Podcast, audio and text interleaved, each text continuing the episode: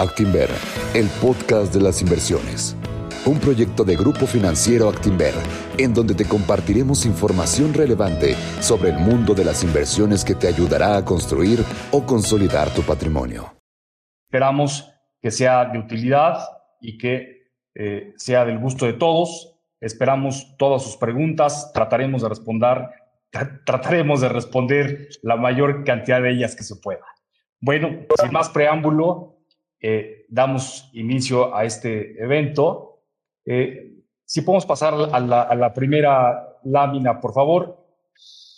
Eh, en nuestra perspectiva general del mercado, lo que vemos es que después de un muy buen desempeño de la bolsa en 2021, con muy buenos rendimientos, a estos niveles de, la, de la bolsa vemos que el IPC ya llegó a un, a un nivel en donde los riesgos tanto al alza como a la baja están bastante bien balanceados. Eh, vemos como riesgos a la baja que haya más inflación, que continúe la incertidumbre sobre políticas económicas, que se mantenga la incertidumbre sobre la evolución de la pandemia y el principal riesgo hacia el alza es que veamos un repunte sostenido, verdaderamente sostenido en, en el crecimiento económico de nuestro país que por supuesto necesitaría ser también parte de un crecimiento global, ¿no? Eh, en este sentido, vemos poco rendimiento potencial todavía hasta nuestro precio objetivo de 54.800 puntos, es apenas un 7.8%, pero eso no quiere decir que los inversionistas y nuestros clientes en general no puedan obtener muy buenos rendimientos. Creemos que nuestros clientes sí pueden ganar más con nosotros y en ese sentido, estamos trayendo nuestras mejores ideas de inversión. Eh, nuestro portafolio de favoritas eh, favorece un equilibrio entre tres estrategias. Por un lado, valuaciones atractivas con catalizadores de corto plazo como son Fibra 1 y FEMSA.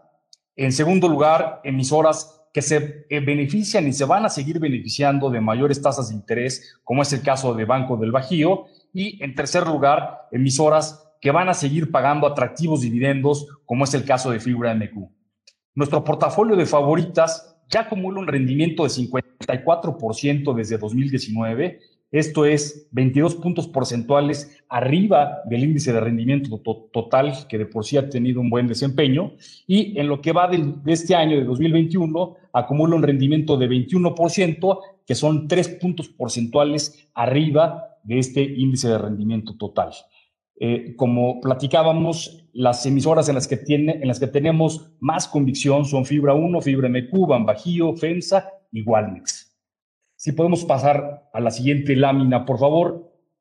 Eh, no podemos hablar de una perspectiva general del mercado en 2022 sin tocar el tema de la pandemia. La pandemia es algo que todavía está lejos de, terminarse. Eh, ahora ya todos escuchamos sobre la nueva variante Omicron, pero que seguramente después de esta Omicron seguiremos viendo otras variantes, como es el caso de una variante Sigma o, eventualmente eh, diversas eh, variantes de la misma enfermedad. Eh, y como vemos, es probable que este, esta, estas variantes ya se hayan diseminado en Estados Unidos y en varios en varios continentes. Eh, todavía no tenemos información suficiente para poder determinar la, la, severidad que va a tener esta variante, pero por lo pronto presentamos posibles escenarios con la información que tenemos hasta, hasta este momento. Eh, en general, nuestro escenario central es que esta nueva variante va a representar solamente un problema temporal que eh, habría ciertas restricciones a la actividad económica, pero son eh, restricciones focalizadas en su momento, algo parecido a lo que sucedió con la variante Delta, pero que prevalecería la reactivación económica. Por lo pronto, el que, el que esto se desencadene en, en un problema más profundo, le vemos pocas probabilidades de ocurrencia, solamente un 6% de ocurrencia, y entonces en ese escenario central vamos a platicar todos nuestros supuestos. Si pasamos a, la lámina que sigue, por favor, eh, vamos a, platicar sobre los temas relevantes que sucedieron en 2021 y en ese sentido, ¿qué esperamos para el próximo año? Bueno, eh, como ya platicamos, creemos que, que, van a haber ciertas restricciones temporales y focalizadas, pero que va a prevalecer la reapertura. En ese sentido, veríamos bastante beneficiadas a empresas como restaurantes y tiendas de conveniencia, centros comerciales, empresas de transporte aéreo, gimnasios, hoteles, oficinas, eh, sobre todo eh, mencionamos que, que, van a tener todavía muy fáciles comparativos en el primer semestre del 2022. Entonces, esperamos muy buenos resultados trimestrales en, este, en estos sectores. Creemos que la inflación va a permanecer elevada casi todo el año y esto va a beneficiar parcialmente a las tiendas de autoservicios y a las tiendas de conveniencia, sobre todo por un ticket promedio que sea eh, eh, ligeramente mayor en, el 2022 que en 2021. Creemos que esta inflación elevada va a obligar al Banco Central a tener mayores tasas de interés y que entonces en el mercado veríamos eh, tasas de interés más altas, pero sobre todo las de corto plazo. Y esto va a beneficiar sobre todo a los bancos que además ya están empezando a crecer en su cartera de crédito y eso lo vamos a tocar un poco más adelante.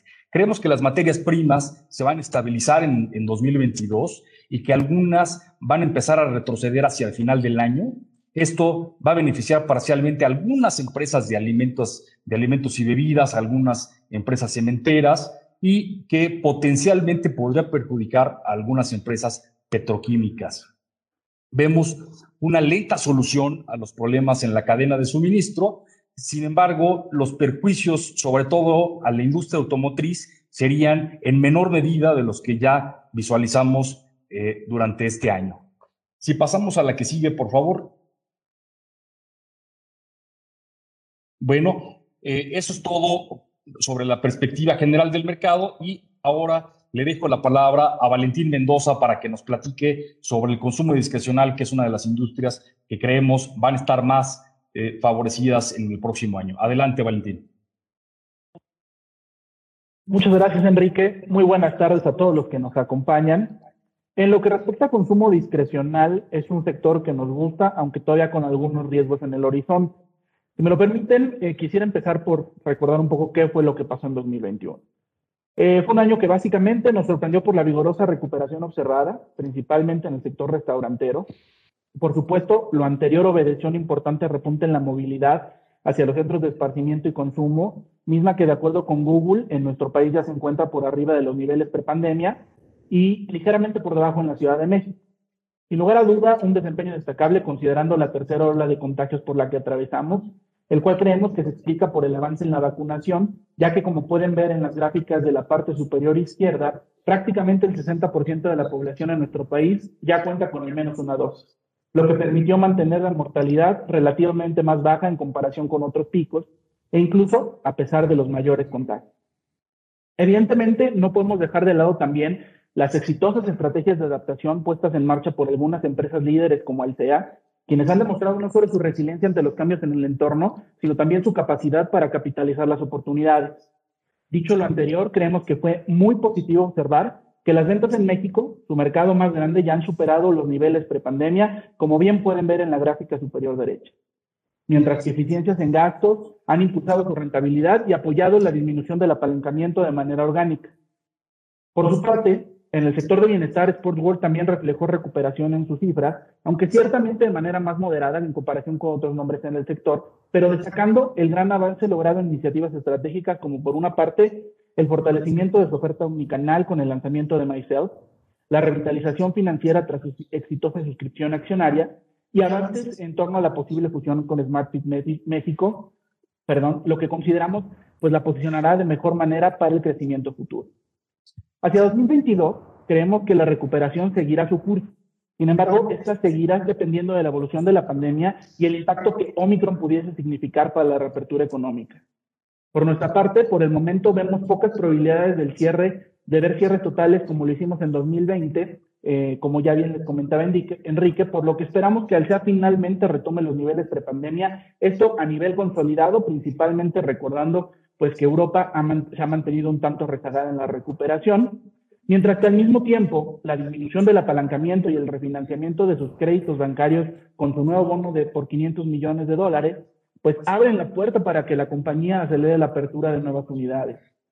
De hecho, como pueden ver en la primera gráfica inferior izquierda, parte fundamental de nuestra tesis de inversión en Alsea está cimentada en el repunte en la apertura de unidades.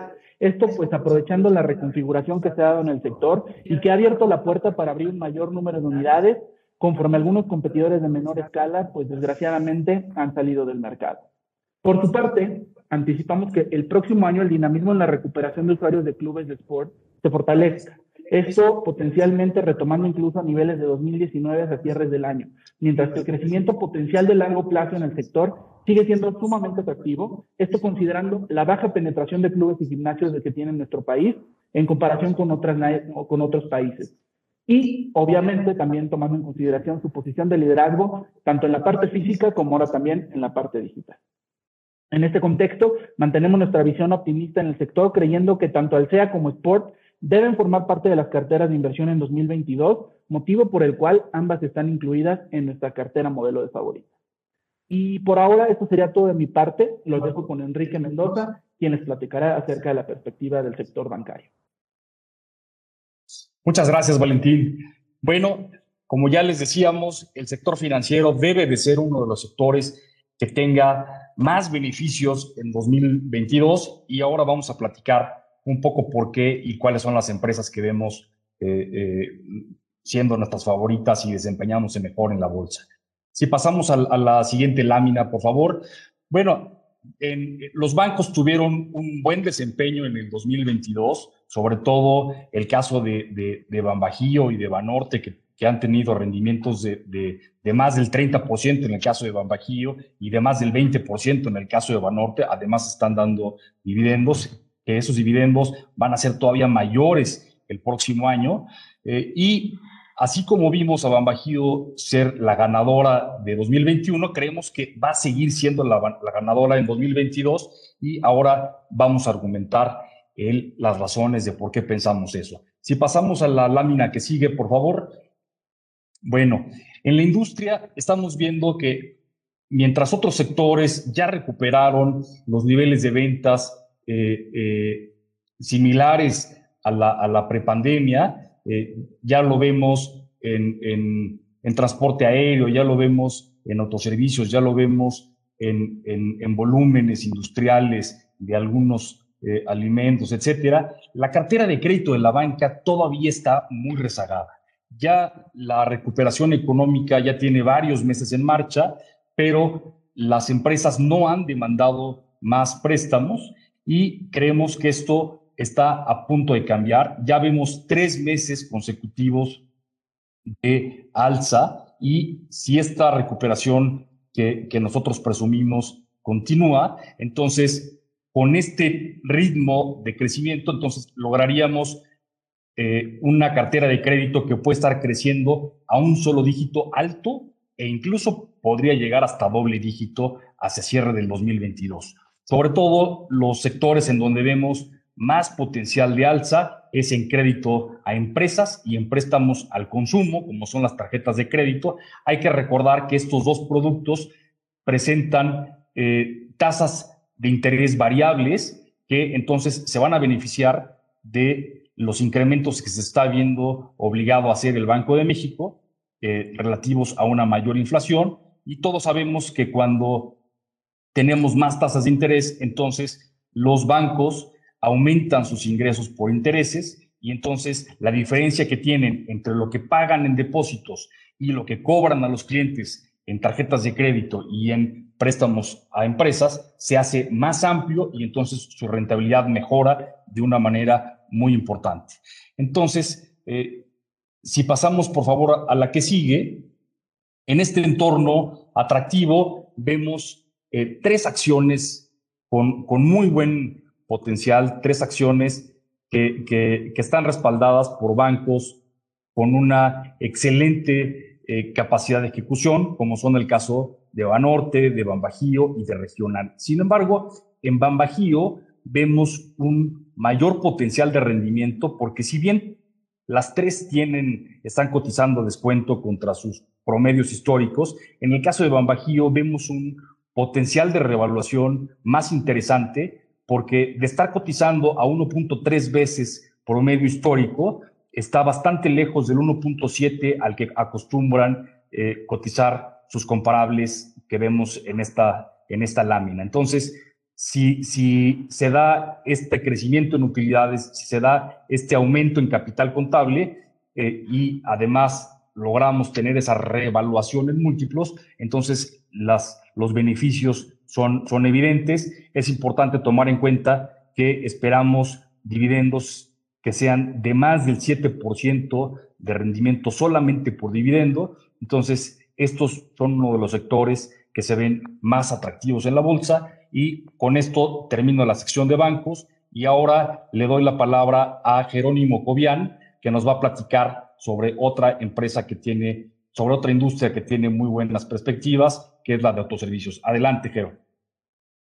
Eh, muchas gracias, Enrique. Hola a todos, eh, un gusto saludarlos. Voy a platicarles eh, sobre el sector consumo básico, el cual está compuesto por industrias como la del autoservicio y la de la salud, donde destacan empresas bajo cobertura como Grupo Echedraui, Genoma Lab, La Comer y Walmart de México. Antes de entrar en detalles sobre las perspectivas 2022, me gustaría hacer énfasis en que desde el inicio de la pandemia el sector se ha visto altamente beneficiado y los rendimientos de las acciones son prueba de ello, dado que el sector consumo básico desde entonces acumula un retorno promedio del más 35% contra más 11% de la bolsa mexicana. Ahora, de cara al 2022, esperamos que el sector presente crecimientos positivos y más altos que en la etapa antes del COVID-19, además de ofrecer un perfil defensivo contra un entorno de incertidumbre relacionado con las variantes del virus y la alta inflación que ya comentó Enrique. Eh, si vemos las gráficas, ya sea la de crecimiento de ventas, crecimiento de flujo operativo, crecimiento de utilidades, nos podemos dar cuenta que desde el 2020, 21, 22, 22 siendo la columna dorada, eh, ya son crecimientos eh, superiores a la etapa prepandemia, lo que nos habla del buen posicionamiento de estas industrias eh, una vez que llegó la pandemia y cómo estas han salido fortalecidas para ser mejores empresas y ofrecer tasas de crecimiento más altas. Em, si me ayudan pasando a la siguiente lámina, por favor. Si hablamos específicamente de la industria de autoservicio, primero me gustaría resaltar que dicha industria es un componente bastante importante de la economía local, aportando cerca del 5% del PIB. Dicho esto, tenemos una alta convicción en los supermercados mexicanos para el año entrante, dado que además de ofrecer un perfil defensivo contra cualquier evolución de la pandemia y el entorno de alta inflación que nos encontramos viviendo, eh, de cara a la etapa post-crisis, eh, la vemos como una de las industrias mejor preparadas para continuar creciendo sostenidamente en el mediano y largo plazo, aun si la economía mexicana llegara a presentar contratiempos. En términos más sencillos, la realidad es que nosotros los consumidores no, no dejaremos de ir al supermercado, sea lo que suceda, y la pandemia creo que ya fue una prueba de ello. Hablando de cifras, esperamos que la industria crezca en 16% sus ventas, 17% su flujo operativo y 18% sus utilidades en promedio. Si vemos la gráfica eh, que muestra los crecimientos de las ventas mismas tiendas, es decir, solo tomando en cuenta aquellas tiendas con más de un año en operación, podemos observar que la Comer presentará el mayor crecimiento en 2022, seguido de Walmart de México y Chedraui, que en promedio es un crecimiento eh, de más 5.5% en 2022. Si pasamos a la última lámina del sector, por favor. Eh, en la gráfica podemos observar que en los últimos 12 meses las acciones de Grupo Chedraui y Walmart de México son aquellas, son aquellas que han presentado un desempeño superior al de la bolsa mexicana. Ahora, ya habiendo hablado del pasado, la pregunta aquí es, ¿dónde estarán los mayores rendimientos en 2022?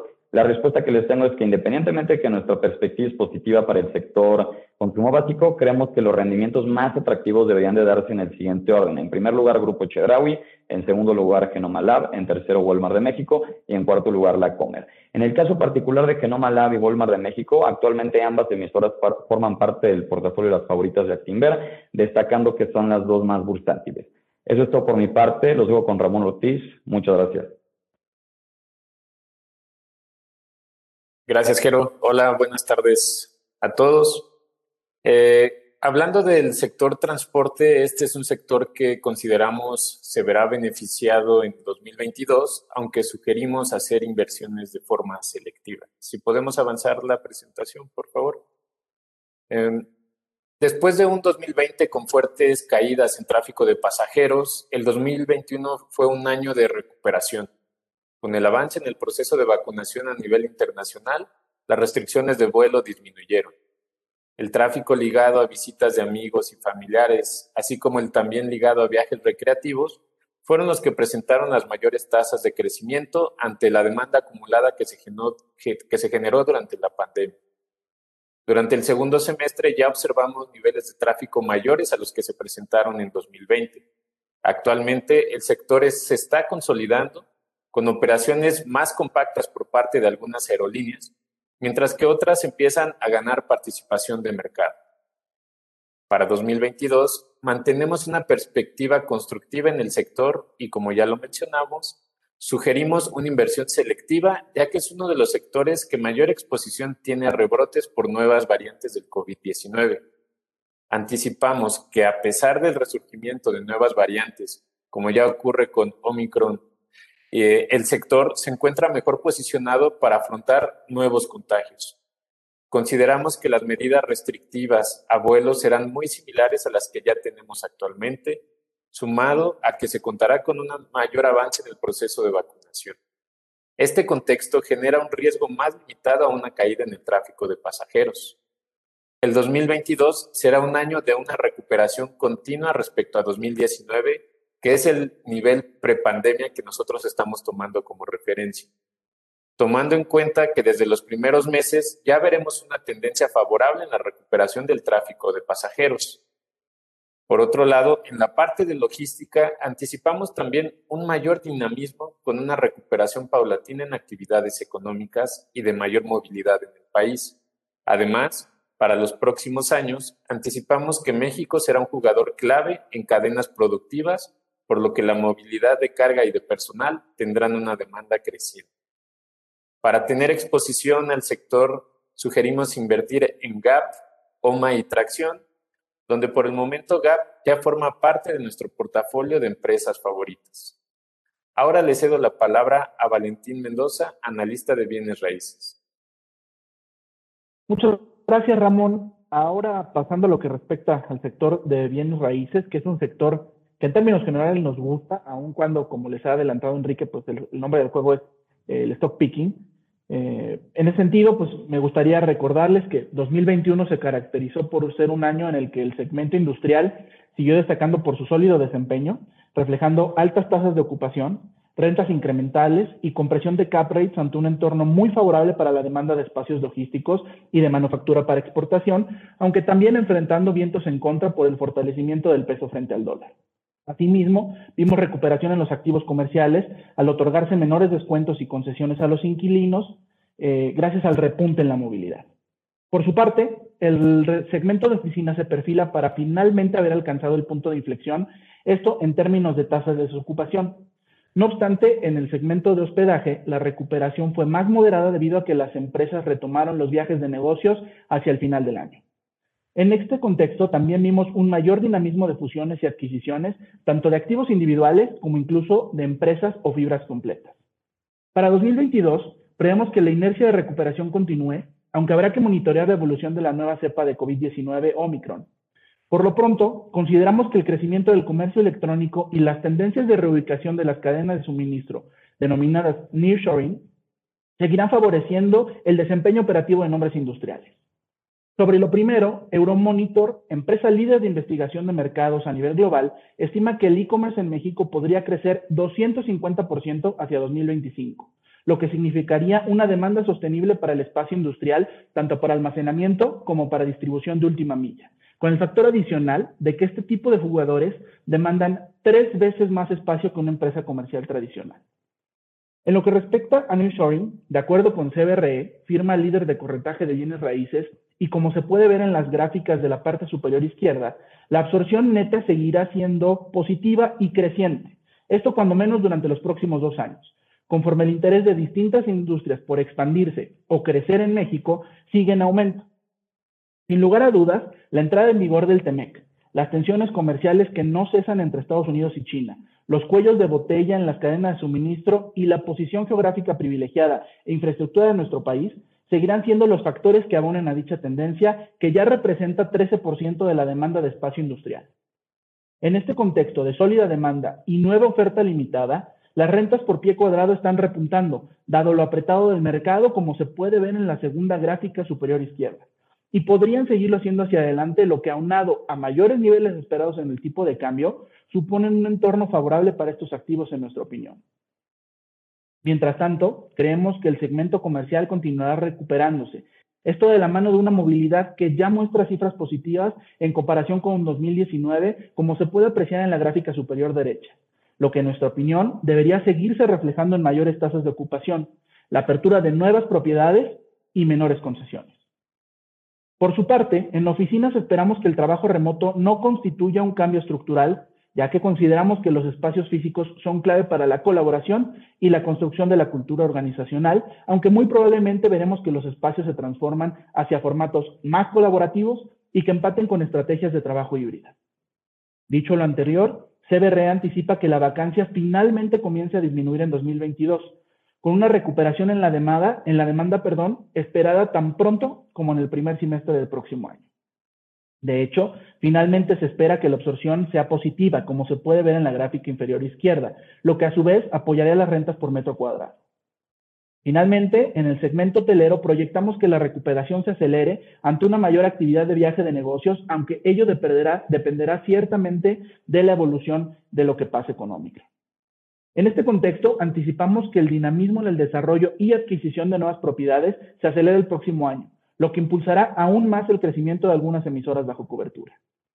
Con ello en mente, mantenemos nuestra, nuestra preferencia por fibras diversificadas como Fibra 1, Fibra Macquarie, Fibra Monterrey, ante su atractiva evaluación y perspectiva de crecimiento por arriba del sector en lo que se refiere a los fondos de operación ajustados, esto impulsado por los segmentos comerciales y de oficinas que, como ya comenté, esperamos sigan recuperándose. Recordando además que FUNO y Fibra MQ forman parte de nuestras favoritas. En industriales, mantenemos nuestra convicción en Fibra Prologies, creyendo que habrá mejores condiciones para participar en Terra debido a que su estrategia de crecimiento para los próximos tres años ha reducido el atractivo relativo de sus dividendos. Y esto sería toda mi parte. Los eh, dejo con el siguiente participante, que es Rafael León, quien les platicará de metales y minería. Adelante, Rafa. Muchas gracias, Valentín. Hola, buenas tardes a todos. Eh, les platico un poco de lo que estamos viendo en, el sector de metales y minería, que es uno de los sectores eh, con buenas perspectivas para 2022.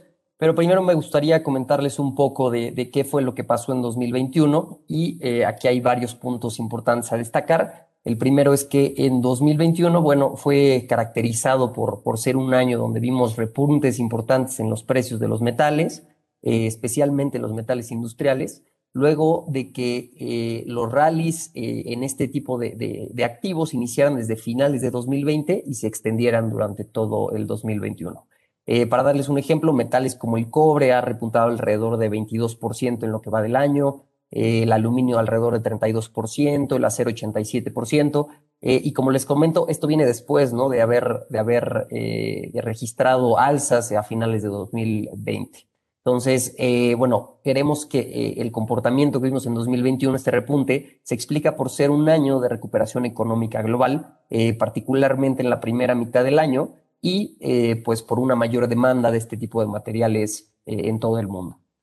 por otro lado, también vimos en, cuanto a metales preciosos que el oro y la plata no han tenido tan buen desempeño durante 2021 y han caído alrededor entre 7 y 14% respectivamente en lo que va del año, eh, que esto, bueno, de alguna manera tiene sentido al ser un año con relativamente menos riesgos que lo que vimos en 2020. Eh, por la parte de la producción, en general vimos que, que, la producción se ha mantenido relativamente estable a falta de, de la entrada de nuevos proyectos, que se espera que que estos nuevos proyectos inicien en 2023 y que hagan que eh, este indicador de producción retome el crecimiento en, en, muchas compañías.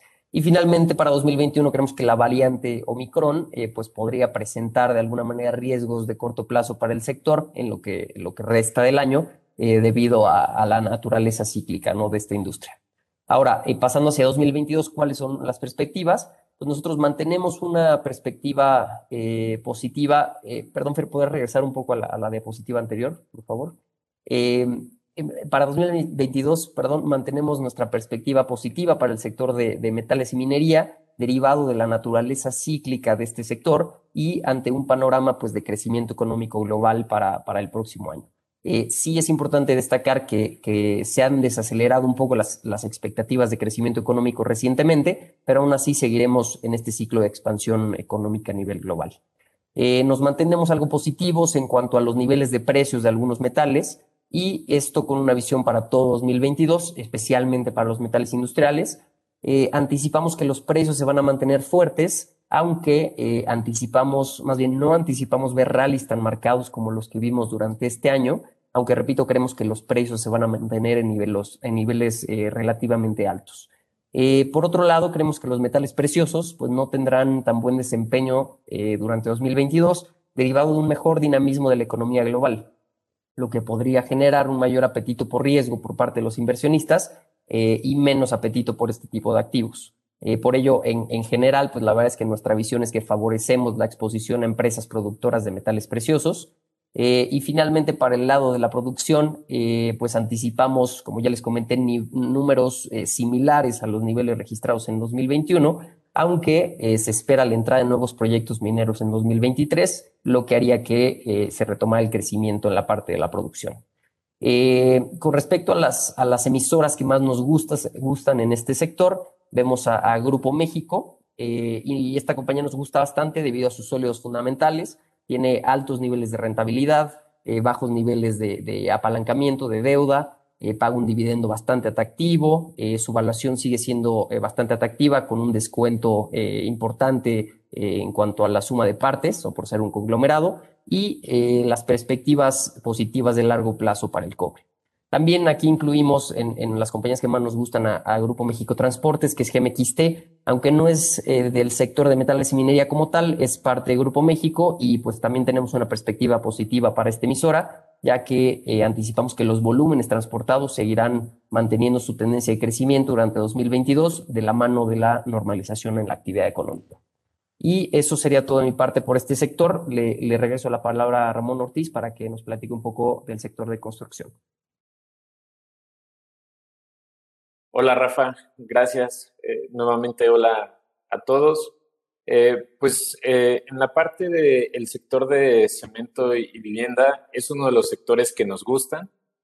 después de un 2020 con restricciones parciales en la construcción, donde en México inclusive tuvo una duración de tres meses donde se pararon las actividades, ya en 2021 la actividad se reanudó, principalmente en aquellos proyectos que por su naturaleza debían de mantenerse activos. La construcción es considerada tanto en México como a nivel mundial una actividad esencial, lo que ayudó a mantener una tendencia estable en la demanda de productos ligados a estos sectores. Esto a pesar del surgimiento de nuevas variantes del COVID-19. Volúmenes de vivienda se han recuperado, por ejemplo, ya en un entorno de mayor estabilidad por el avance de vacunación, contando con productos hipotecarios atractivos y una recuperación en el empleo formal. Para 2022 mantenemos una perspectiva positiva donde esperamos una mayor demanda de productos de cemento y de vivienda. A pesar del reto económico que puede implicar el resurgimiento de nuevas variantes del COVID-19, consideramos que los estímulos fiscales y sobre todo la inversión en, infraestructura continuará generando un entorno favorable.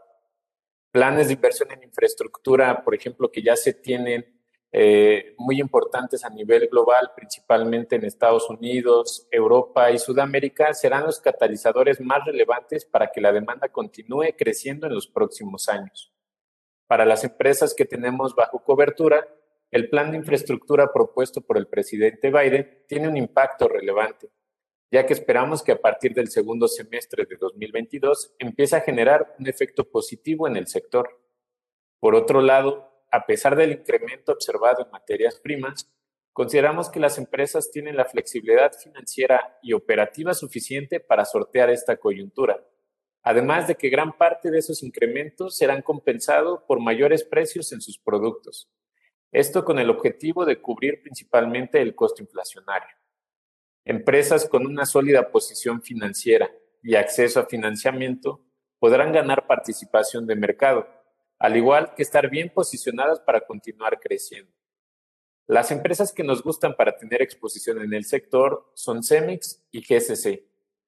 Cemex es una de nuestras empresas favoritas que ya forma parte de nuestro portafolio modelo, con sólidas perspectivas de crecimiento para 2022, siendo además una empresa que ha logrado reducir sustancialmente su nivel de endeudamiento.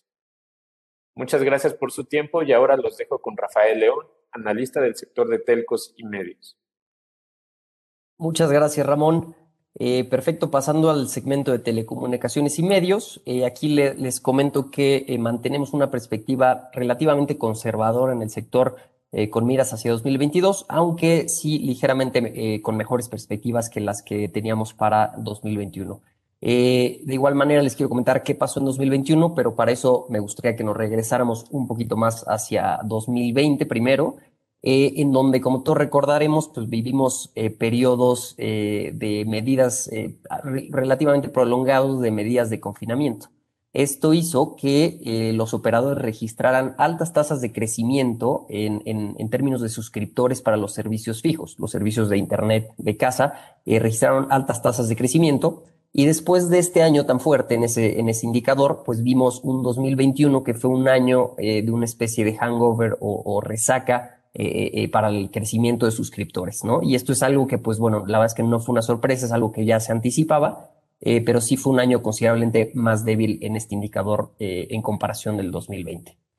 por otro lado, los servicios móviles continúan mostrando una tendencia positiva en cuanto al crecimiento de suscriptores en lo que va del año y creemos que esto vino causado por el incremento en la movilidad social. Asimismo, eh, durante 2021 pues hemos visto eh, algunos incrementos en, costos eh, para algunos operadores derivado de la normalización de las actividades y esto ha generado algo de, presiones en cuanto a rentabilidad para algunas compañías. Ahora, pasando hacia 2022, como les comentaba, mantenemos una perspectiva relativamente conservadora en el sector, aunque ligeramente con mejores perspectivas que las que teníamos para 2021. por un lado, anticipamos que la tendencia positiva de crecimiento en suscriptores móviles continuará durante todo 2022 de la mano del regreso a, la normalidad. Eh, y por otro lado, después de ver un 2021 que, como les comentaba, es un año eh, de alguna manera de resaca para, para los servicios fijos, eh, anticipamos un año de normalización en las tasas de crecimiento de suscriptores. Eh, anticipamos números más normalizados, con crecimientos no tan fuertes como los que vimos en 2020, pero sí crecimientos constantes. También anticipamos que los operadores trasladen poco a poco los precios en costos a los consumidores, con una o dos subidas de precio al año, como generalmente suelen hacerlo. Y aquí es importante eh, mencionarles que nuestras expectativas es que continúe el ambiente competitivo en la industria de telecomunicaciones, particularmente en servicios fijos, derivado de una mayor oferta de servicios streaming y servicios convergentes y más competencia a nivel territorio entre operadores. En este sentido, bajo esta coyuntura, las empresas que más nos gustan del sector son América Móvil y Megacable. Eh, América Móvil, por ser la empresa más resiliente en nuestra muestra, es una compañía que tiene una estrategia de ahorro en costos para incrementar la rentabilidad, eh, tiene una sólida posición financiera con altos niveles de liquidez y enfoque en reducción de deuda, el fondo de recompra muestra niveles de actividades bastante altos, eh, tiene una evaluación atractiva, eh, todavía atractiva con respecto a, compañías similares a nivel internacional. Y hay eventos corporativos que creemos que podrían agregar o dar valor al accionista, como la decisión de Torres y el cierre de la transacción de hoy en Brasil, que se espera que estos eventos se den durante 2022. Y por el otro lado, Megacable eh, también es una compañía que nos gusta por su crecimiento potencial por encima de, los niveles del promedio de la industria, eh, sus altos niveles de rentabilidad y sus bajos niveles de endeudamiento. Y además, eh, la acción cotiza una evaluación muy atractiva a los niveles actuales. Por lo tanto, estas son las dos compañías que más nos gustan del sector con miras hacia 2022. Y eso será todo por parte de este sector. Le cedo la palabra a Enrique Mendoza eh, para que nos platique un poco más acerca de alimentos y bebidas. Muchas gracias, Rafa. Eh, precisamente como dice Rafa, vamos a hablar del sector alimentos y bebidas, un sector al que le fue bastante bien en 2021 y en el que eh, las ganadoras fueron Bimbo, Arca Continental y COF. nos da gusto decir que, que las tres emisoras fueron eh, de nuestras favoritas prácticamente durante todo el año. Y ahora lo importante va a ser analizar cuáles van a ser las ganadoras en 2022 y para eso vamos a platicar sobre qué está sucediendo y qué esperamos para el próximo año. Si pasamos a la siguiente lámina, por favor. Bueno, dentro de las cosas que, que vimos en 2021 es que en las empresas de bebidas como COF, como Coca-Cola FEMSA, los volúmenes disminuyeron en el sur de México, eh, no logró aumentar precios significativamente, las monedas de Sudamérica se vieron depreciadas y en ese sentido esperamos fáciles comparativos. Eh, desgraciadamente, las monedas de Sudamérica siguen depreciándose y todavía vamos a ver bajos ingresos por distribución de cerveza en Brasil. Respecto a Arca Continental, creemos que le va a seguir yendo muy bien. Sobre todo, esperamos un muy buen crecimiento en Estados Unidos y en el norte de México y eso va a seguir apoyando el crecimiento en volúmenes. También ya vimos incrementos de precios que van a ayudar a proteger los márgenes de esta eh, rentable embotelladora. Eh, en el caso de Cuervo, la verdad es que vemos poco probable un repunte en volúmenes. Eh, también vemos que va a tener que seguir invirtiendo en publicidad y mercadotecnia. por el lado de las empresas de alimentos, vemos en el, caso de Bimbo difíciles comparativos en, términos de ventas. Eh, por el lado eh, eh, de costos, vemos que el precio del trigo va a seguir aumentando. Les traemos una, una gráfica que les vamos a mostrar más adelante. Y en el caso de Gruma, vemos fáciles comparativos, creemos que, que debe de expandir márgenes, pero prevalecen riesgos a la baja por presiones en, en costos. Entonces, por lo tanto, aunque nos gusta también esta empresa, no es de nuestras favoritas. Eh, en el caso de Bachoco, va a tener difíciles comparativos. 2021 fue un año eh, extraordinario, sobre todo en la primera mitad del año. Ahora vemos menores precios del pollo, vemos una ligera depreciación del peso que va a provocar caída en utilidades de esta empresa. Y finalmente, en tiendas de conveniencia, vemos que va a arrancar OXO con fáciles comparativos, que tiene ya más potencial para crecer en su piso de ventas. Creemos que va a seguir expandiendo márgenes y en cambio creemos que el riesgo de restricciones a la movilidad es limitado por lo que ya platicamos anteriormente. En ese sentido, nuestras favoritas son Arca Continental y FEMSA. Y si pasamos a la lámina que sigue, por favor, eh, vemos qué ha pasado con las valuaciones. Bueno, en el caso de las empresas refresqueras y en el caso de las empresas como Bimbo y Gruma, pues ya prácticamente borraron este descuento que tenían en, en, evaluación. Las empresas que vemos con fuertes descuentos, eh, que realmente son oportunidades, son FEMSA y Bachoco. Sin embargo, preferimos FEMSA. ¿Por qué? Porque como pueden ver en, la gráfica de, de, abajo a la derecha, eh, FEMSA sí va a estar creciendo en, en su flujo operativo y en cambio Bachoco eh, eh, vemos caídas, por lo que ya platicamos. Entonces creemos que la mejor oportunidad es, es FEMSA para, en cuestión de evaluación y en cambio en cuestión de crecimiento vemos todavía bastante bien a Arca Continental. ¿no? En, en el caso de, de, lo que les platicaba sobre Bimbo, eh, en la gráfica de izquierda, de abajo a la izquierda vemos el precio del trigo subiendo y entonces aunque esta empresa nos gusta, pues esto va a seguir representando una, una presión en costos. Y bueno, eso es por la parte de alimentos y bebidas. Y ahora le dejo la palabra a Rafael León para que nos platique sobre el sector industrial. Gracias. Gracias, Enrique. Eh, finalmente, el último sector que nos queda es el sector de, de industriales. Eh, les platico un poco qué pasó en 2021. Pues vimos eh, para este sector que se obtuvieron las compañías en general obtuvieron resultados mayormente positivos, aunque eh, con algunas excepciones en algunos sectores en lo particular. por un lado, fue un año de repuntes en los precios de las materias primas y esto benefició particularmente al sector petroquímico, eh, la sólida demanda y, precios elevados beneficiaron a las empresas de esta industria y vimos a las compañías eh, subiendo constantemente sus guías, es decir, tenían una guía para 2021, la batían y la volvían a, subir constantemente, ¿no? Es algo que vimos en algunas compañías en este, en este sector. Eh, y por el otro lado, las disrupciones en las diferentes cadenas de suministro y la escasez de chips a nivel global, pues impactó negativamente los resultados de otras industrias como la automotriz. Hacia 2022, pues mantenemos una perspectiva positiva de mediano plazo para el sector industrial, aunque eh, siendo un poco más conservadores que eh, la que teníamos para 2021.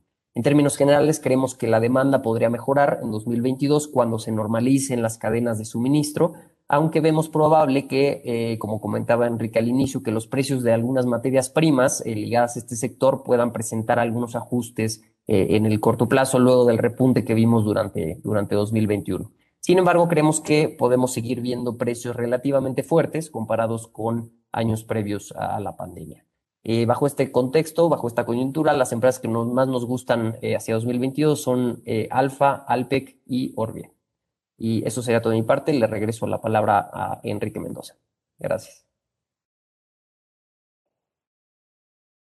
Muchas gracias, Rafa. Bueno, pues ahora pasamos a la sección de preguntas y respuestas. Eh, Jerónimo Cobian, ¿cómo afectan las altas tasas de inflación a las ventas de las tiendas de supermercados? Eh, perfecto, Enrique. Pues miren, más que afectar, eh, eh, primero que nada, yo diría, a, nadie, ni a las mismas empresas les gusta tener alta inflación, ¿no? O sea, realmente les gusta ver niveles de inflación entre 3, 3,5%. Pero bueno, a, fin de cuentas, yo no diría que, la inflación eh, afecte a, a, la industria de autoservicio, los supermercados. Al final del día, la estrategia de, de las cadenas como Chedraui, como lo es también la Comer y Walmart, es muy clara, es subir precios, trasladarlo al consumidor final, que somos nosotros, y hasta ahí, ¿no? Entonces, si entendemos que las ventas de unas tiendas estarán creciendo a, niveles de inflación eh, en 2022 y, aparte le sumas el crecimiento que vas a obtener por la apertura continua de, nuevas tiendas, pues, pues al final en el neto vamos a ver crecimientos por arriba de inflación, ¿no? Es decir, vamos a ver un crecimiento positivo en términos reales. Entonces, este, dejarlo muy claro, no afecta, a, fin de cuentas no diría que es benéfico al 100%, pero sí realmente eh, estas empresas eh, fácilmente pueden trasladar precios a los consumidores a estos niveles. Gracias, Quiero. Y bueno, eh, para una pregunta para, dos preguntas para Rafa. Una, ¿cuál es el impacto en G México de la política de Perú en nuevos proyectos? Y la otra es, ¿cómo ven a NEMAC? Adelante, Rafa. Claro, eh, gracias Enrique, buenas tardes a todos. Eh, en cuanto, primero eh, comentar la, de Grupo México, para esta emisora tenemos una recomendación de superior a mercado con un precio objetivo de 121 pesos para finales de 2022. Y la verdad es que es una de las compañías que nos gustan bastante, ¿no? bajo la coyuntura actual. Pertenece a una empresa cíclica que se va a ver beneficiada por, por una recuperación en la actividad económica eh, hay varios factores que, la pueden beneficiar. Los precios del cobre están en niveles bastante altos a, nivel histórico. Eh, es una compañía que tiene los costos de extracción más bajos de la industria. Es una eh, compañía que tiene una sólida posición financiera, tiene altos niveles de rentabilidad, paga un dividendo bastante atractivo. de hecho, el último pago de dividendo fue eh, de 1.75 pesos por acción, que si eso eh, fue un pago de dividendo trimestral, que si eso se analiza sería un rendimiento más o menos como de 7.5%, el cual es bastante atractivo. Eh, es una compañía que también tiene un, sector de transporte y infraestructura que, que, se están recuperando y van a, van a seguir con una buena tendencia durante todo 2022. Entonces, en términos generales, pues nos gusta bastante la compañía, ¿no? Pero como comentan, pues sí, la verdad es que de corto plazo, el tema de Perú creo que sí es un, riesgo que, hay que considerar cuando, cuando se invierte en esta compañía. Em, lo podemos dividir en dos partes diferentes. Por un lado, eh, pues tienes eh, un potencial incremento en regalías a todas las compañías mineras y eh, la verdad es que esto apenas es una especie como de propuesta por parte del Ejecutivo de, de este país que está ahorita en la parte de, del Congreso para ver si, si, se aprueba o no, pero es un poco difícil estimar el impacto concretamente de, de, cuánto, porque depende mucho de cómo pase o si es que llega, si pasa o no, y, si, si pasa, dependiendo de cómo pasa la, la, propuesta. Entonces ahí habrá que analizar, pero, pero sin duda alguna, si llega a pasar, sí tendría algún impacto de corto plazo eh, para, para la compañía en términos de, pago de impuestos. Y por otro lado, eh, Grupo México tiene eh, alrededor del 42% de su producción, su producción en Perú y tiene un proyecto que se llama Tía María. Tía María es un proyecto que tiene ya muchos años eh, que, se, que se pidió, que se, se, inició y la verdad es que por una u otra cosa no se había podido dar este proyecto. Eh, a fin, antes, a finales del año pasado, perdón, del año antepasado, les dieron como la aprobación para empezar a construir, pero se paró de alguna manera y con la entrada de la nueva administración se vuelve un poco eh, más incierto si eh, van a poderles dar este, este proyecto o no y o si se va a prolongar, ¿no? Entonces, por ese lado, en nuestro precio de 121 pesos por acción, sí estamos incorporando el proyecto de Tía María en nuestra evaluación, pero hicimos un análisis, eh, un escenario eh, alterno donde no estamos considerando este proyecto y nuestro precio objetivo más o menos está alrededor de 110 pesos por acción, ¿no? O sea, más o menos unos 10 pesos eh, lo que equivale a este proyecto. Entonces, eh, en conclusión, creemos que a los precios actuales de Grupo México, que está más o menos como en 90 y tantos, 90 bajos, creemos que ya está de alguna manera incorporado eh, este riesgo en Perú, ¿no? O sea, sin duda alguna creo que podría seguimos, se podríamos seguir viendo volatilidad en el corto plazo por estos riesgos, pero creemos que en mayor medida pues ya están algo incorporados, ¿no? Y con una visión de largo plazo, que es un poco nosotros, la visión que tenemos nosotros, eh, creemos que pues, la, verdad es que es una buena oportunidad de inversión esta empresa, ¿no? Eh, eso por la parte de Grupo México y por la parte de NEMAC, eh, pues bueno, comentarles muy brevemente, este año pues fue algo complicado para esta compañía por el tema que yo les comenté, lo, lo de la escasez de chips y, los problemas en las cadenas de suministro que, impactaron a la industria automotriz y a la empresa, particularmente en la, la segunda mitad del año. Eh, pero bueno, estimamos que esto se debería de normalizar para, la segunda, para el 2022, por lo que pues creemos que, que, podría tener un buen año en este sentido, ¿no? Utilizando las, las o, o, más bien eh, teniendo bases comparativas relativamente fáciles, en especial para la segunda mitad del año. Eh, y eh, sí destacamos un poco que la compañía, a pesar de estos problemas, pues ha mostrado eh, eh, ahorros, bueno, eh, algo, cierta disciplina en la parte de, de, costos para mantener los niveles de rentabilidad, pues sin, perjudicarse mucho, ¿no? entonces, la verdad es que nuestra visión hacia 2022 es positiva para esta emisora. Y eso sería todo mi parte. Gracias, Enrique. Muchas gracias, Rafa. Vamos a tratar de responder la mayor parte de las preguntas que se pueda. Si hay alguna que quede sin contestar, por favor, mándenos sus datos para que les podamos contestar más adelante. Eh, ahora, eh, una pregunta para, eh, para Valentín Mendoza. ¿Qué opinión, son dos preguntas en realidad, qué opinión tienen sobre el precio de Funo? ¿A qué se debe que se encuentra tan subvaluada respecto al valor neto de sus activos? Y por el otro lado, la perspectiva de Hixa. Adelante, Valentín. Muchas gracias, Enrique. muchas gracias por, por la pregunta, Edson. Eh, respecto a la opinión del, precio de Funo, la verdad es que vemos un interesante punto de entrada. Como bien tú comentas, se encuentra eh, subvaluada desde distintas métricas. Eh, con el valor, digamos, o el descuento contra el, el, valor de mercado de sus activos de bienes raíces es superior al 30%. Eh, nuestro precio objetivo de 27.70 más un retorno potencial entre dividendos y recompras de pues, prácticamente doble dígito. Eh, nos, hacen, nos hacen, insisto, pues mantenernos optimistas respecto de la tesis de inversión. Ahora, ¿qué creemos que está embebido en, en, esta evaluación deprimida? Eh, pues creo que, que, por una parte el, el, entorno de mayores tasas de interés, eh, algunos inversionistas tienden a, a, comparar el exceso de rendimiento que te, que te genera la distribución del dividendo contra la tasa libre de riesgo, una, una métrica que a nuestro parecer eh, pues no es la, la, más adecuada porque no estás comparando peras con manzanas. Eh, ciertamente cuando tú inviertes en, real estate es porque quieres tener exposición al riesgo de real estate, ¿no?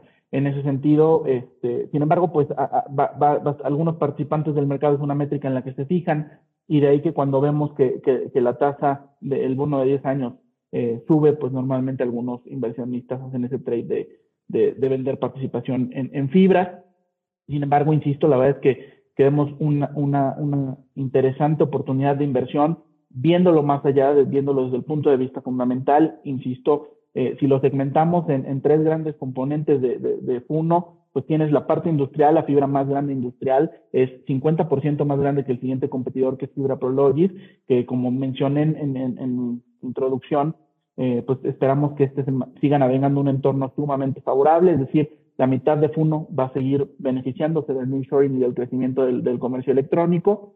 Tienes una tercera parte, eh, que, es la parte de, centros comerciales, que insisto, de la mano de la movilidad, esto está recuperándose desde, desde hace dos trimestres, hemos visto cómo la tasa de ocupación en el país ha venido repuntando de la mano de la reapertura de los centros comerciales, mientras que justo esta, esta misma tesis apoyada pues por una parte en el avance de la vacunación y por otra en el crecimiento económico que vemos para el próximo año, pues eh, desde nuestra opinión apuntan a que el sector comercial debería de seguir mejorando sus tasas de ocupación y en consecuencia pues apoyar a la, generación de utilidades.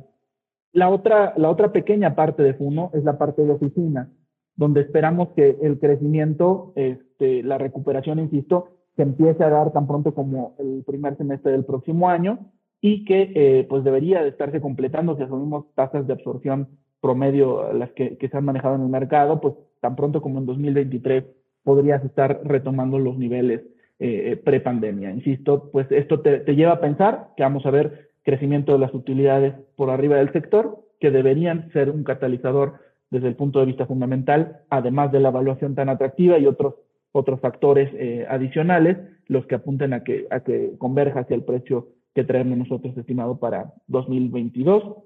En lo que respecta a HIXA, la verdad es que es, otra cara de la moneda, es una situación en la que la, el entorno se ha complicado más de lo previsto, apenas en, en, el, en el, trimestre anterior eh, revisaron a la baja sus tasas de ocupación, eh, básicamente hicieron una revisión de sus, de sus activos y se dieron cuenta de que alrededor del 6% de, de lo que traías de ocupación reportada antes, eh, pues que habían abandonado los, los locales y que no te estaban pagando. Uh, esto que, pues, que te lleva a, evidentemente, tener un entorno, una base de recuperación más baja de la que anteriormente estábamos previendo, al mismo tiempo, pues todas las, las concesiones, descuentos, este, diferimentos de pagos de rentas te han presionado la liquidez de manera importante en un entorno en el que pues claramente la, la, compañía viene de una estructura de capital pensada en, una, en un crecimiento acelerado de la compañía, eh, donde pues de pronto eh, se voltea el entorno macroeconómico y estas presiones de, de, de, liquidez empiezan a complicarse. ¿Qué va a pasar? Pues habrá que estar, evaluar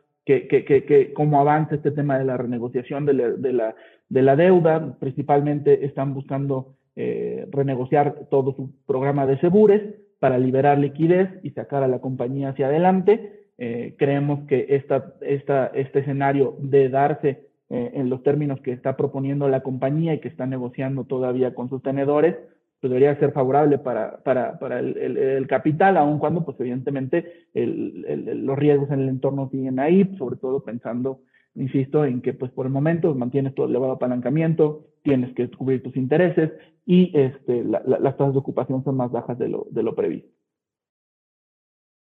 Gracias, Valentín. Eh, una pregunta para, para Rafael León. ¿A qué se refieren con servicios fijos en telecomunicaciones?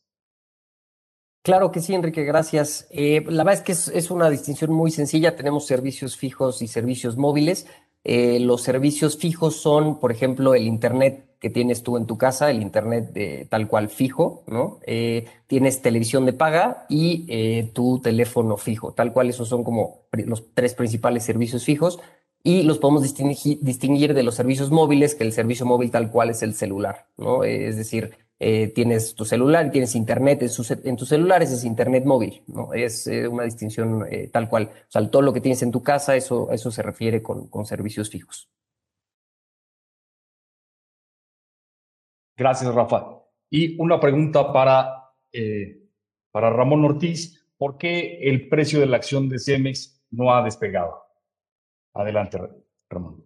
Hola, gracias Enrique. Muchas gracias por, por, las preguntas. Sí vi que hay algunas de, de Cemex. Voy a tratar de, englobarlas todas eh, en, conjunto. La verdad es que eh, es importante tomar en cuenta que, que, Cemex históricamente ha sido una de las empresas eh, de, mayor bursatilidad en, en, el país. A veces se utiliza mucho para ser un vehículo de entrada o salida y tener exposición en México. A veces eso no, no necesariamente juega favorablemente en el en el caso de, de, la acción de Cemex y como el mercado había estado algo rezagado, pues creemos que allí hubo un ligero impacto por, por esa parte. Yo creo que en general lo más importante que hemos observado en las últimas semanas fue eh, a partir de una revisión que hicieron ellos de guía para 2021, eh, bajaron un poco la generación de flujo operativo que iban a estar eh, teniendo para este año, sobre todo reflejando ya mayores costos inflacionarios yo creo que desde ahí el mercado empezó a estar un poco más cauto hacia cómo iba a estar evolucionando el modelo de negocio de Cemex hacia adelante. Yo creo que ese ha sido uno de los principales eh, catalizadores donde hoy en día creo que la mejor gran parte de los inversionistas institucionales internacionales están esperando a ver en resultados justamente esa estrategia de precios que, mencionó Cemex para compensar este incremento de, de materias primas. Nosotros tenemos una visión favorable sobre la emisora. Creemos que el modelo de negocio que tiene la empresa hacia adelante es muy positivo para, para ellos, sobre todo para poder compensar estos costos a través del incremento de precios. La verdad es que el entorno en general de, de toda la, industria de cemento en, en, en, gran parte del mundo estamos viendo capacidades instaladas con un nivel de utilización alto, una demanda creciente de volumen de, de, productos de cemento y eso te genera entornos muy positivos en la parte de precios donde creemos que ahí se verá reflejado justamente la, la mejor absorción que puede estar teniendo la empresa y sobre todo la palanca operativa que tiene. Entonces, en ese contexto yo podría decirles que posiblemente el mercado esté esperando a pagar por ver cómo vienen los resultados hacia cierre de año y sobre todo en el primer semestre de, de 2022. Pero nosotros creemos que la empresa tiene las herramientas suficientes para dar muy buenos resultados y es por eso que la tenemos como una de nuestras favoritas dentro del portafolio modelo. Gracias.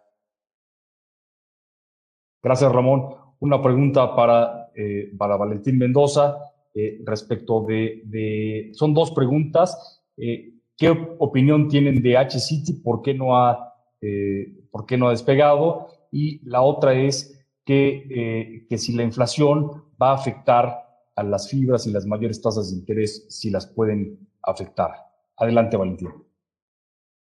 Muchas gracias, Enrique. Si me permiten, voy a empezar por la segunda pregunta. Es, es creo que muy interesante. Sobre todo, eh, pues me gustaría destacar y recordarle a, nuestro auditorio, pues el carácter defensivo que tienen las inversiones de bienes raíces ante un entorno de inflación, ya sea baja o alta. ¿Por qué? Hay que recordar que la gran mayoría de los contratos de arrendamiento en el sector están ligados a inflación, es decir, cada año vemos ajustes en las rentas que pagan los inquilinos con base en inflación.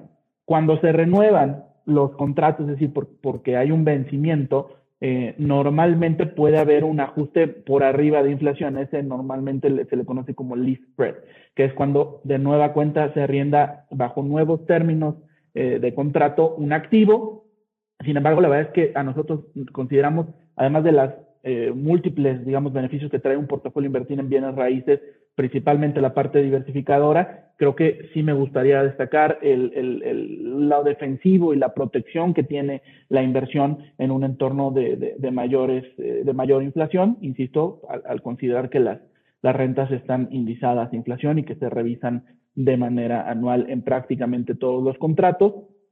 Eh, como también me, lo que ya comentaba el, en, en, torno de tasas de interés, algunos inversionistas les parece que pierde atractivo relativo la distribución de dividendos, sin embargo, pues la verdad es que eh, eh estudios que hemos, que hemos hecho a, aquí en Actinver Análisis no hemos encontrado evidencia estadística de que una variable explique a la otra, eh, en el sentido de que pues un alza de interés hace que pierda eh, el interés, digamos, o, pierde interés relativo prácticamente la inversión en, en, en, renta variable, en términos generales, no, no que afecte más a, a, a las fibras, porque al final, eh, digamos, el efecto a nivel fundamental viene únicamente en la parte del IFFO, en, es decir, a nivel de la utilidad neta de una fibra, eh, que como saben, normalmente son eh, estructuras que, que, que, tienen cierto nivel de apalancamiento para seguir creciendo y para adquisición de activos, por lo que pues un escenario de, alza de tasas de interés limita un poco en este caso el crecimiento de las utilidades.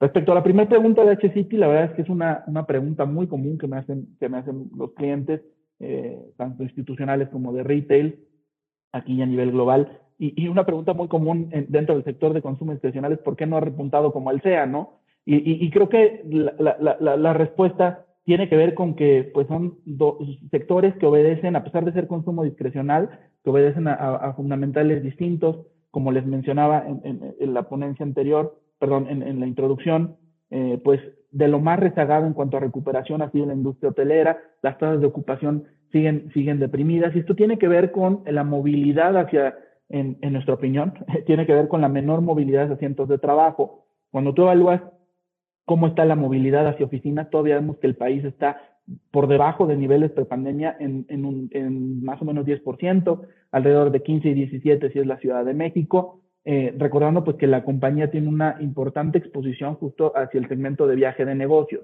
Ahora, la buena noticia es que en la medida en que esto está repuntando, y creo que lo vemos todos los días cuando salimos a la calle, este, en el caso pues nosotros aquí en Actimber que estamos aquí en, las oficinas, eh, pues es, bueno en el sentido que la recuperación de, de este indicador alienta a que podamos ver hacia adelante pues una mayor demanda por, por, viajes de negocios. De hecho, tan, ya la compañía y en general participantes del sector están viendo una mayor demanda por parte de las empresas que están buscando pues, volver a establecer eh, contratos corporativos, estas tarifas preferenciales, lo que en nuestra perspectiva pues apunta a que eventualmente veremos una que se reanudan lo, los viajes de negocio y de ahí que nuestra tesis de inversión eh, esté cimentada en, eh, o, considere una aceleración en la recuperación en 2022, aun cuando ciertamente pues los riesgos en el entorno eh, siguen ahí, especialmente ahora esta, esta nueva variante de, de, del Omicron, que en general pues le, pegó a los nombres que, que se, no,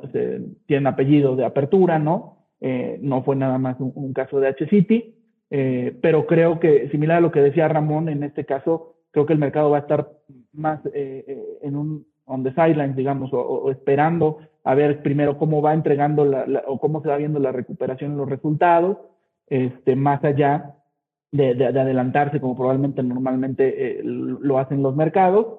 Eh, destacando también, creo, desde de mi parte, pues que la parte que sí tiene control la compañía lo ha hecho bastante bien, reduciendo los gastos, eh, reduciendo el punto de equilibrio de tasas de ocupación de 31 al 24%, que hacia adelante, que es lo que te, lo que te hacen pensar, pues que en la medida en que repunten los ingresos de la mano de la mayor ocupación, eh, pues evidentemente veríamos mejores márgenes y veríamos un, un HCT que emerge con, con mayor rentabilidad después de la pandemia, aun cuando pues la recuperación eh, es, ha sido más paulatina y creemos que también lo será respecto de, otros sectores en los que estamos más optimistas, como oficinas y, y centros comerciales.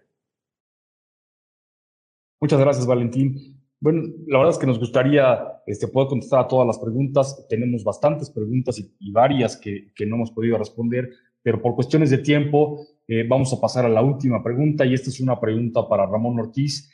¿Qué opinan de Azur? Adelante, Ramón. Gracias, Enrique. Bueno, como, como lo mencionamos en la parte de, de los grupos aeroportuarios, nos inclinamos hoy en día por modelos de negocio un poco más diversificados, como es el caso principalmente de Gap. Tienes una mayor diversificación entre tráfico doméstico e internacional, que es, digamos, una mezcla de las dos eh, variables que nosotros creemos se, se van a estar recuperando en mayor proporción. En el caso de Azur, decidimos tener una posición más conservadora, sobre todo por ser la, eh, el grupo aeroportuario que tiene la mayor exposición al tráfico internacional. Nosotros creemos que ese es el que va a ir tomando, eh, de, digamos, de alguna forma un, un, dinamismo un poco más lento a, a estas alturas. Eh, creemos que ya el, el, el, crecimiento de tráfico importante, sobre todo en la parte doméstica, ya lo vimos reflejado en, en, en, redes de aeropuertos como fueron en la parte de GAP y OMA. Y en el caso de Azur, ahorita decidimos mantener una posición más conservadora. Eh, aquí es lo que les decíamos, buscamos ser un poco más selectivos en los nombres. La tenemos, con, de hecho, con recomendación de, de, de, de, de igual a mercado. Es, es una emisora que creemos que puede formar parte de los portafolios, más no estaríamos incrementando posiciones en, en, en, estos momentos. Yo creo que la perspectiva hacia adelante, lo interesante va a ser encontrar el timing para entrar en, en esta emisora, sobre todo ya en un proceso de, de un mayor dinamismo en, en, viajes internacionales. Recuerden que aquí, la, por ejemplo, la IATA está esperando que el tráfico de pasajeros eh, de forma eh, importante a nivel internacional recupere niveles prepandemia hacia 2024. Nosotros creemos que podría ser un poquito antes en, en los, en los aeropuertos mexicanos, pero ahí justamente es lo que estamos tratando de, de dimensionar para encontrar el, el, mejor momento para entrar en, en, esta emisora. Al final del día, los grupos aeroportuarios son compañías que pagan dividendos, tienen muy bajo apalancamiento y yo creo que en un portafolio patrimonial se pueden sentir cómodos teniendo posición en, en, en estas tres, que es Azur, Gap y OMA, pero nosotros estamos dirigiendo más la, la inversión hacia Gap principalmente. Eso sería todo, Enrique. Muchas gracias. Muchas gracias, Ramón. Bueno, pues con esto concluimos. Agradezco eh, mucho la participación de todos ustedes, su interés. Eh, esperamos eh, contestar sus respuestas en, en, los próximos, esperamos contestar a sus preguntas en los próximos días y los esperamos en el próximo encuentro de mercados. Excelente fin de año y un magnífico éxito para 2022. Hasta luego. Gracias por acompañarnos en este episodio. Suscríbete a este canal, síguenos en redes sociales como arroba Actinver y escucha antes que nadie las oportunidades de inversión que tenemos para ti. En Actinver, acostúmbrate a ganar más.